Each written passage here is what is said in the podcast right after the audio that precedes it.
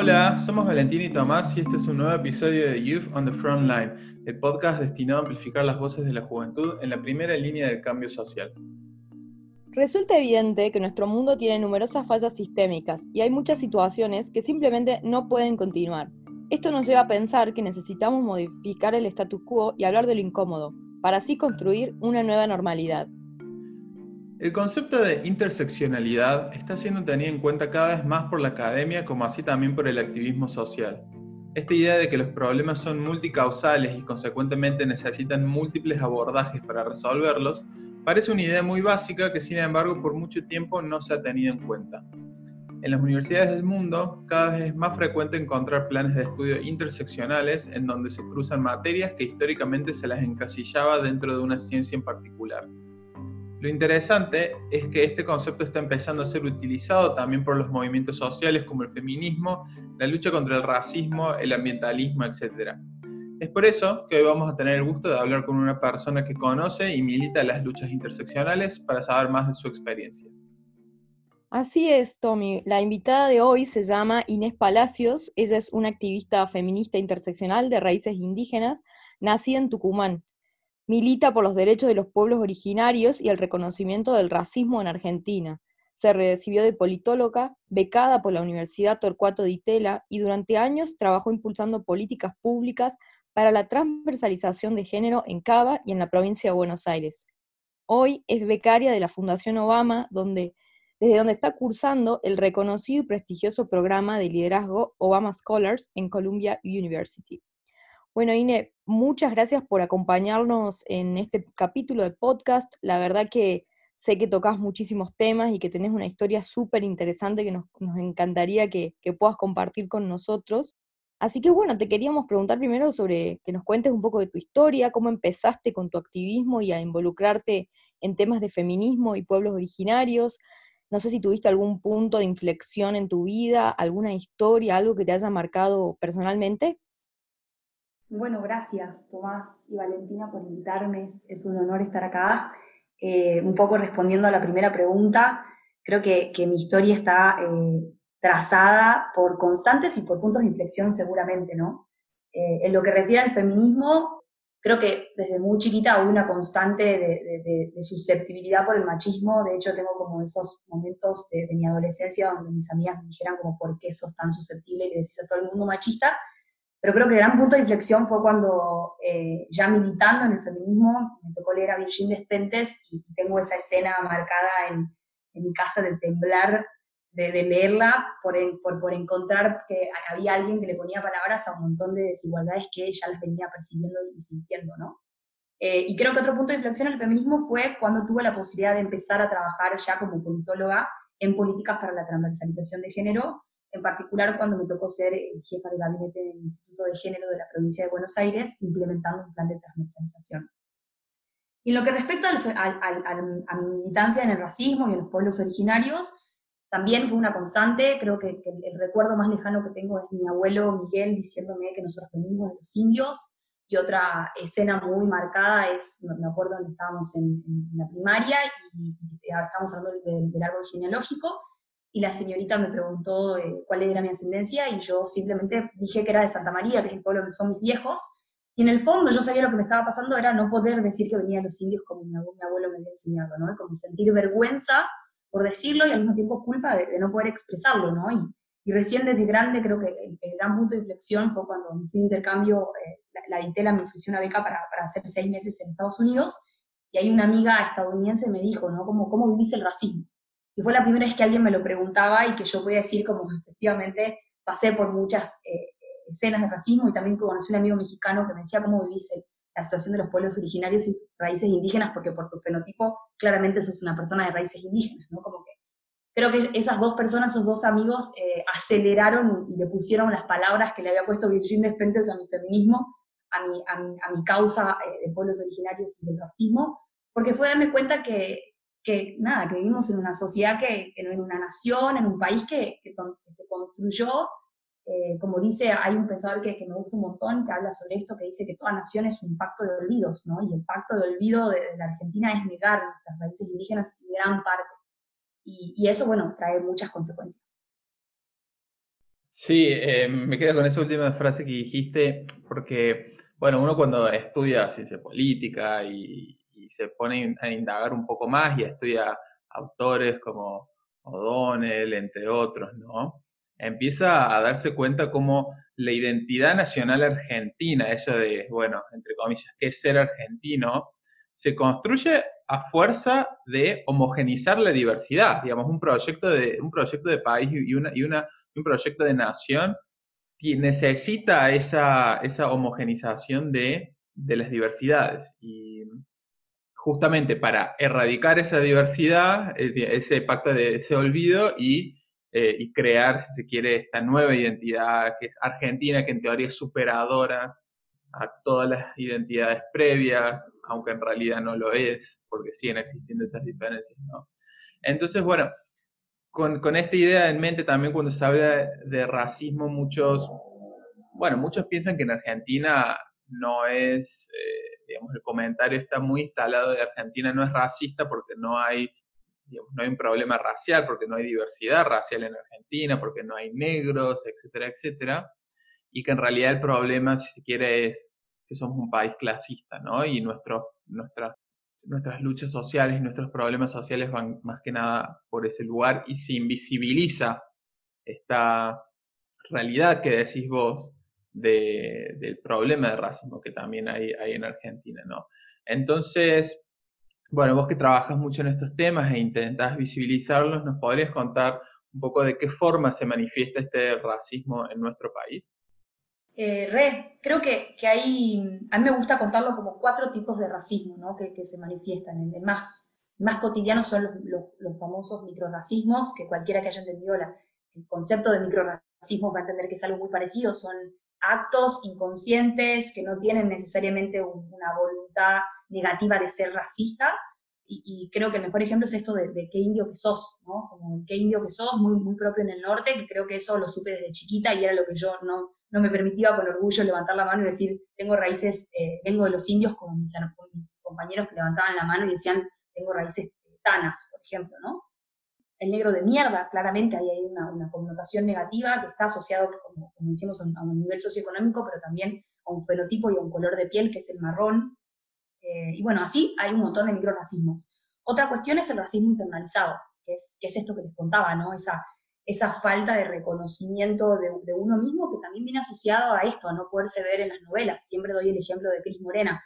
No creo que haya novela de Cris Morena que haya tenido un marrón como protagonista que no haya, eh, o, si había un marrón, no haya hecho más bien que reforzar el estereotipo del lugar que ocupan los marrones en, Argentina. Y, acá el mejor dato que me gusta citar es eh, como contrastar el, el, hecho de que, los, el, que el censo muestra que solo el 2,4% de de los argentinos reconocen su ascendencia o su pertenencia a un pueblo indígena, y sin embargo, cuando miramos los análisis de ADN mitocondrial que lo hace la UBA, lo que encontramos es que las provincias van de un 42% de raíces indígenas, en el caso de Córdoba, a un 98% de Jujuy. A ver, claramente hay un mestizaje, porque lo que ven las estadísticas es que nos mezclamos, digo, en mi caso también, yo también tengo raíces europeas, por eso mi apellido Palacios, pero sin embargo nuestra raíz indígena o nuestra sangre indígena está en nosotros, ¿no? Y, hay mucha diferencia entre un 2,4% y un 42%. O sea, claramente hay un negacionismo y está asociado a eso que le llamo yo el racismo internalizado. Eh, después el racismo estructural. Creo que no hay mejor eh, estudio que, que hace la POP. La POP parte de la idea de que, la, que la Latinoamérica es racista y que la decisión histórica ha sido no hablar de esto, o sea, no, no racializarnos, si se quiere, en algún punto cuando nos comparamos con Estados Unidos, que probablemente cuando nacen sos African American o Native American. Bueno, acá eso en Latinoamérica no está, no, no, no, creo que necesariamente tengamos que ir para ese lugar, pero lo que terminó pasando es que no, no pudiéramos medirlo, ¿no? Y lo que hace esta encuesta es, eh, el encuestador se mira su color de piel y lo anota y mira el color de piel de la persona que está entrevistando. Y luego de haber hecho eso con, con muestras que son representativas, lo que se encontró es que a mayor de color piel oscuro de la Argentina, menos, menos nivel educativo alcanzado, y a mayor de piel color oscuro en la Argentina, menos ingresos. Así que claramente estamos hablando de que la Argentina marrón es más pobre, eh, tiene menos acceso a derechos y es, es, verdad que hay clasismo, pero no porque exista clasismo o porque el clasismo opere con el racismo, podemos decir que el racismo no existe, ¿no? Creo que, que, luego de haber explicado todos estos números queda claro que efectivamente hay racismo, ¿no? Y después está el racismo institucional, que creo que es como la punta del iceberg, que es este hecho de que hay gatillo fácil y que, y que cuando las noticias muestran un caso de gatillo fácil donde la policía mató a alguien, no se está hablando del color de piel de esas personas, pero cuando miramos las caras de esas personas, vemos que esas personas tienen una, una, variable en común que es su color de piel marrón, ¿no? Y en esto creo que Identidad Marrón, el, el, el grupo que, que, argentino que laburan mucho sobre poner sobre la mesa el racismo, lo viene eh, charlando y ilustrando muy bien. Nada, así que creo que la frase, como en esto que les, como les contaba un poco para resumir, es esto, que es, clasismo seguramente hay porque hay una, una estigmatización de la pobreza, pero no porque el clasismo opere junto con el racismo, quiere decir que el racismo por ahí para, para no olvidarme es que esta cosa de, volviendo como esto que les contaba, de que toda nación es un pacto de, de olvidos y que, que, ahí se erige nuestra identidad, me gusta mucho citar este concepto de, la neurociencia de la, disonancia cognitiva, ¿no? La disonancia cognitiva es ese malestar emocional que tenemos cuando alguien presenta evidencia que pone en cuestión nuestra identidad o cuestiones que tienen que ver con nuestras cuestiones más profundas y más eh, fundantes, ¿no? Y creo que eso pasa con el racismo. Hablar de racismo produce disonancia cognitiva, porque en el fondo puede despertar la sensación de que uno está hablando desde el resentimiento o que está apuntando hacia las personas más blancas de la Argentina. Y en el fondo el mensaje es, eh, esto es un problema de todos, ¿no? Es como, eh, es lo mismo que para el feminismo, machistas somos todos porque nacimos en, un mundo patriarcal, y yo creo que en el racismo pasa lo mismo, racistas probablemente seamos todos porque nacimos eh, y crecimos en una nación racista. Qué interesante todo lo que, lo que decís, Inés, sobre todo esto de la importancia de reconocer al racismo y las múltiples formas en las que se manifiesta. No es solamente, no acaba en decir yo no quiero ser racista y por ende no existe el racismo. Em, en todo esto de activismo norteamericano, que ellos ya tienen el debate instalado del racismo, pero bueno, años de, debate y desarrollo y, conversaciones eh, en torno a esto, uno de los principales argumentos que yo escuchaba de una persona negra que hablaba de por qué es importante reconocer el racismo, decía, la persona, reconocer el racismo implica que el blanco se reconozca como blanco y identifique un sistema institucional, estructural y en todos los niveles que lo favorece. Y no sé cuántas personas blancas están dispuestas a reconocerse como tales y reconocer en, en este mundo ¿no? que operamos. También lo otro impresionante esto de cómo uno internaliza ese complejo de inferioridad, nosotros en los círculos académicos leyendo todo el tiempo teoría extranjera, teoría de Europa, intentando forzar modelos eh, totalmente externos a nosotros, nuestras costumbres, a los pueblos originarios, y, y raramente ¿no? uno prestar atención a lo que existe en casa, a todo lo mucho que también tiene para ofrecer. Y sin duda, y no, no, creo que esto no es una cuestión que pase en Argentina, en otros países de Latinoamérica también es lo mismo. Nosotros hace, eh, bueno, dos o tres capítulos atrás charlábamos con una chica, Raiza de la O, se llama ella, es colombiana, es, es, negra y dice, yo es horrible crecer y no ver ninguna figura pública en los medios, en ninguna publicidad donde vos no existís, no existís. Y eso no, no es un accidente sin sin intencionalidad, eso eh, tiene una, razón política por detrás muy fuerte. Y bueno, cambiando de tema, los otro, el otro gran tema que vos trabajás es el feminismo. Bien destacás que no es posible homogenizar este movimiento, sino que es un conjunto de feminismo, no es posible hablar de un feminismo. Para los que no saben, Ine hace muy buenos videos en su Instagram, donde hace videos explicativos ¿no? sobre estas cuestiones de una manera muy pedagógica. Y ella, eh, en uno de ellos, habla de que el feminismo de personas como Malena Pichot, que con el dedo acusador dicen quién puede y quién no unirse a la lucha feminista, a veces termina siendo extremadamente dañino. Entonces, eh, te quería preguntar con esto, ¿de qué manera este movimiento del feminismo se encuentra en tensión y en disputa en, su interior y por qué es importante que empecemos a leer esta realidad en una clave interseccional? A mí me gusta citar mucho a Florencia Anguilleta, que si no la leyeron se la recomiendo en un librito muy cortito que se llama El futuro feminista. Y ella dice esto, ¿no? que, los feminismos, ¿no? decir los feminismos no es un cliché porque es un conjunto de acuerdos y desacuerdos y de tensiones, ¿no? tensiones como la de ser eh, abolicionista o ser regulacionista, eh, ser separatista o, estar trabajando para la, incorporación de los varones en esta conversación, ser abortera, estar a favor del aborto o estar en contra del aborto, Y así un montón de tensiones, y, citando tu ejemplo, yo creo que lo, que había detrás de, ese afán del, del, video era simplemente decir que si uno milita, en, mi caso en Juntos por el Cambio, uno puede ser feminista, pueden haber un montón de contradicciones, pero, eh, pero es importante el reconocimiento de, nuestras identidades también para trabajar en conjunto, ¿no? Yo creo que el mejor ejemplo de eso fueron las auroras cuando lucharon por, por lo consiguieron la, la media sanción en, en, el Congreso, ¿no? Un grupo de mujeres feministas interpartidario. Creo que que, sin que se malinterprete eso, en el fondo el mensaje era eso, ¿no? Como decir, che, también existimos y podemos existir en cualquier partido político y tenemos que conversar desde ahí, no desde negarnos o desde, o, desde simplemente darle protagonismo a nuestras contradicciones. Y sobre, el, y sobre la interseccionalidad, a mí me gusta mucho eh, explicarla con un avatar que me cree que se llama Ana. Ana es una, una mujer eh, de Bolivia, eh, es, habla aymara, vive en la Argentina, eh, es una mujer trans, es una mujer que trabajó como empleada doméstica eh, y que sufrió un accidente y está en silla de ruedas.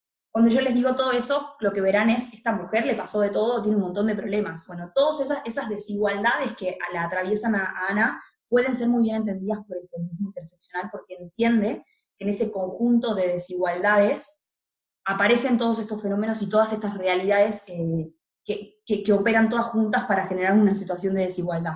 Pero creo que también lo más interesante de, la interseccionalidad, explicada así, también es, es que es un, un, modelo analítico muy útil, muy útil para pensarnos de acuerdo a, a, las oportunidades que tuvimos garantizadas, ¿no? Lo que se conoce criollamente como los privilegios que tuvimos, ¿no? Y, y ahí también me pongo de ejemplo en el sentido de que no sé cuántas más, yo siempre hago el chiste de que, de que soy en algún punto un error estadístico, y digo que es un chiste porque no dejo de ser una piba común y normal, pero que no sé cuántos marrones en la Argentina hablan en inglés cuántos marrones pudieron ir a estudiar a Estados Unidos y volver, cuántos marrones terminaron directamente en la universidad eh, y cuántos marrones pudieron trabajar en gobierno haciendo las políticas públicas que más los apasionaban.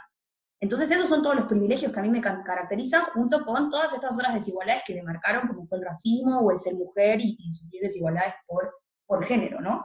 Entonces yo creo que, que, eso, que, la interseccionalidad es una invitación a pensar nuestros privilegios o las oportunidades que tenemos garantizadas y por sobre todo a pensar la responsabilidad que tenemos para actuar y querer cambiar esas realidades a partir de todas esas realidades que nos permiten alzar la voz y decir, che, esto puede ser mejor, y che, tengo todas estas herramientas para buscar avanzar o empujar soluciones concretas para que la, la, realidad sea mejor. Esa frase seguro que va para los flyers, ya la, ya la detectamos. Vos sabés que a mí me, quedó también un tema cuando hablas del feminismo y bueno, y con tu video de, la importancia de tratar de no partidizar la lucha feminista, ¿no? Y yo, si se quiere hacer un, paralelismo, una comparación, yo, yo siempre pensaba el tema del, racismo en Estados Unidos y cómo se ha partidizado y lo problemático que es para eso. Yo, bueno, en un seminario que tuve Fulbright con, estaba con un profesor, Javier Corrales, que es profesor Harvard y toda la cuestión, ¿no? Y él nos decía, eh, bueno, veíamos estadísticas, ¿no? Y veíamos que la población afroamericana de Estados Unidos, el, no sé, 90% vota al Partido Demócrata. Y mostraba cómo eso no había sido siempre, como en el pasado la, la votación era más dispareja, o sea, más, eh, sí, más, más heterogénea, y cómo se ha ido consolidando esa, esa, es, esa guía, ¿no? Y, él, y, él, mismo, siendo demócrata, ¿no? Decía, esto es terriblemente peligroso y está terriblemente mal. ¿Por qué?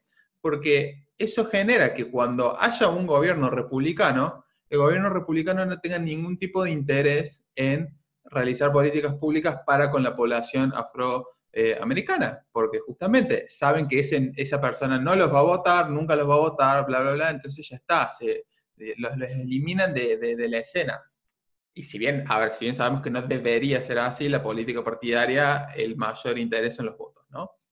Entonces, digo, si bien no estamos en esa situación hoy en día, con el feminismo, hablando eh, en Argentina, digo, qué peligroso es que, que, se llegue a esa, a esa, partidización, si se quiere, de, la agenda feminista, porque justamente, pues, si llegamos a ese caso, eh, puede, hipotéticamente podría llegar a pasar algo parecido, ¿no? Entonces, bueno, nada, yo rescato, cuando vi tu video, la verdad que me gustó mucho porque, porque rescato que, es muy importante tratar de, evitar que suceda eso, ¿no? Y también por teniendo en cuenta lo que decías vos, que el feminismo no hay uno, sino que hay muchos, y esto con todas las personas que hemos hablado que trabajan o que, que son feministas y activistas nos dicen lo mismo, que en este podcast lo hablamos con Fidel Azarian, con Raiza, que, que, bueno, que ya habla, el feminismo afrodescendiente en la Guajira del Caribe eh, colombiano claramente no va a ser el mismo que el feminismo de, no sé, eh, las mujeres blancas en, Suecia, que y, ambas pueden llamarse feministas, ¿no? Y bueno, y cambiando también un poco de tema, ya centrándonos en uno de los objetivos que tenemos en, este podcast, que es justamente la juventud, ¿no? Y la juventud en la, en la primera línea, queremos preguntarte para vos, ¿qué prioridades crees que debería tener la agenda de los jóvenes en relación al activismo en la actualidad y de qué formas concretas le recomendarías a las personas que se involucren y contribuyan a alguna causa social que los interpele?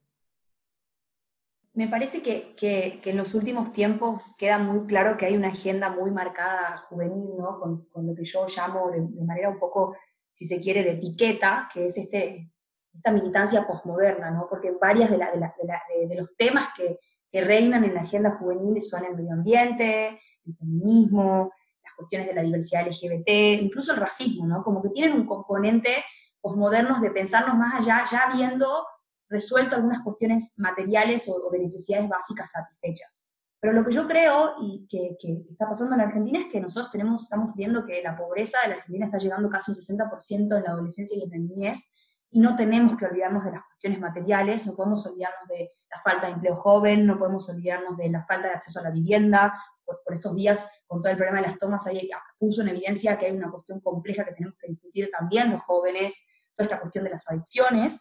Y lo que digo con esto es, no, no, no, digo que nos tenemos que olvidar de esta agenda postmoderna de la cual me considero muy, muy parte, sino que cuando pensemos esa agenda tan juvenil marcada por estos temas, que pensemos en, principalmente en los más vulnerables o pensemos en los que realmente hoy necesitan satisfacer antes necesidades básicas. ¿no? El ejemplo que se me ocurre es, si, sos un medioambientalista, laburá con las personas que están cerca eh, de, de, lugares donde hay basura, de basurales. Si sos una feminista, laburá la prevención del embarazo adolescente porque es lo que principalmente rompe las trayectorias de, de las niñas y de las adolescentes si estás laburando las cuestiones LGBT, laburá con el colectivo trans porque sabemos que son el segmento más vulnerabilizado, ¿no? Entonces, dicho esto, es, por un lado, entender que hay un montón de cuestiones materiales que tenemos que resolver antes, y no digo que por eso haya que olvidar las otras banderas, pero que no dejemos de, buscar o, de fogonear a referentes que laburen desde esta cuestión de, la desigualdad social, en esta complejidad, y por otro lado, creo que también la, pandemia nos, nos, abrió un nuevo mundo virtual muy potente de, de, salir y de contar y de, hacer un diagnóstico de la realidad,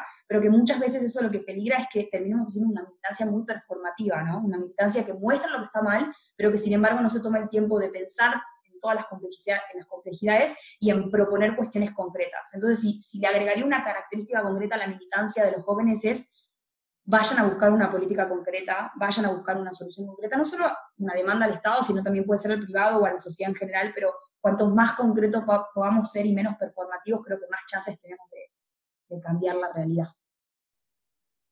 La verdad que sí, es impresionante cómo se entrecruzan las, las luchas. Por ahí se escucha bastante, ¿no? Esto de que, por ejemplo, no hay justicia social sin justicia ambiental, no hay justicia social sin justicia racial, y de nuevo, ahí viene la interseccionalidad, porque nos permite iluminarnos y entender cómo se entrecruzan, no solamente a nivel individual las identidades de la persona, sino también las luchas en general. Eh, hoy en día no lo podemos, no podemos disociar de, no sé, ahora como, como estamos bastante analizando lo que es la feminización de la pobreza. Las necesidades materiales junto también con la cuestión de género, junto con la cuestión racial, y todas las luchas se van entrecruzando. Está buenísimo eso que vos decís, Ine, de, de conservar ese enfoque bien amplio y no olvidarnos de, quizás lo, más básico que hace la dignidad humana, que es tener un techo donde dormir, un, comida donde, ¿no? de, la comida saludable, sustentable, de la cual alimentarse y demás. Y en Argentina ahí tenemos un problema inmenso para resolver. Y de la misma forma como ahora están tomando eh, tanto énfasis eh, las luchas por el ambiente, que yo veo que, que, está reuniendo a jóvenes de todos los sectores, eh, inclusive de los más privilegiados, a, movilizarse, me parece que con el mismo énfasis también deberíamos involucrarnos en, estas otras luchas que, de carácter más eh, materiales, si se quiere, o sea, para, para reducir la desigualdad. Bueno, y con esto del activismo performativo que vos eh, destacás, yo comparto, muchas veces nos centramos en diagnosticar los problemas sociales existentes y no nos tomamos el tiempo de pensar qué es lo nuevo. Ok, estos modelos productivos que tiene Argentina, el mundo, lo que sea, están mal. Bueno, pero entonces, ¿qué proponen? ¿De qué manera? Ahí está, yo creo, el verdadero desafío.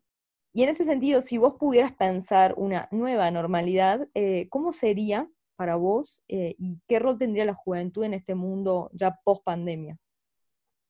La verdad que, en este punto me, nace intentar ser idealista y pensar como en una, en una ser ambiciosa en, esa realidad. Si me, la imagino en términos de resultados, me imagino principalmente una Argentina que crezca. Somos de los pocos países del mundo que hace muchos años que no crece. Eh, eso tiene que ver con un montón de discusiones complejas macroeconómicas y también de soluciones de políticas públicas como las que hablábamos del acceso a la vivienda. Eh, entonces me imagino una, una, realidad con crecimiento económico, con menos pobreza, con más mujeres trabajando en el mercado laboral, aunque, no lo, aunque en general no se, hable, no se ponga en agenda, eh, la desigualdad más grande que tenemos es la económica cuando nos comparamos con el resto de la región en términos de género. Las argentinas trabajamos menos que las bolivianas, que las paraguayas, que las uruguayas, y eso tiene que ver porque dedicamos el doble de horas que los varones a las tareas domésticas. Entonces me imagino una Argentina un poco más, más inclusiva, más, más, más igualitaria en términos de género, y también me imagino una Argentina donde los marrones sufran menos racismo, ¿no? donde, donde estén más incluidos también. ¿Cómo, ¿Cómo creo que debería ser ese mundo pospandémico, pensándolo en términos más prácticos y realistas?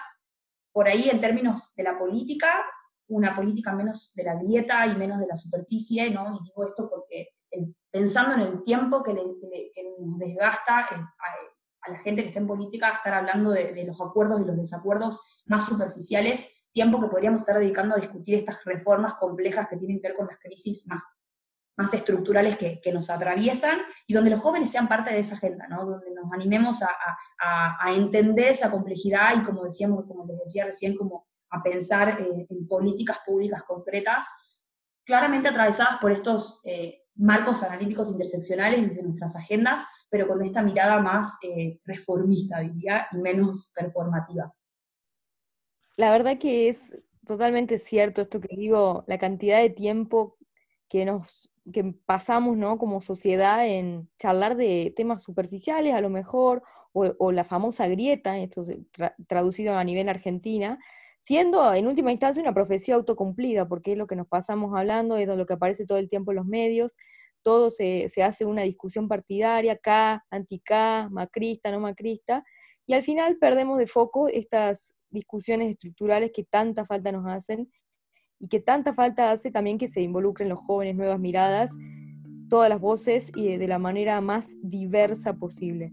Bueno, Ine, en nombre de Tomás y mío, te queríamos agradecer un montón por, tu tiempo, por estar acá compartiendo con nosotros tu, mirada. La verdad que tu lucha interseccional, ¿no? De, tanto como por los pueblos originarios, por las mujeres, y siempre teniendo esa mirada tan amplia de los problemas sociales, eh, es increíble y es súper, súper productiva, que enriquece muchísimo los debates. Así que bueno, le queríamos agradecer mucho y agradecer a los que nos escuchan podcast a podcast y nos vemos en el próximo capítulo. Muchas gracias.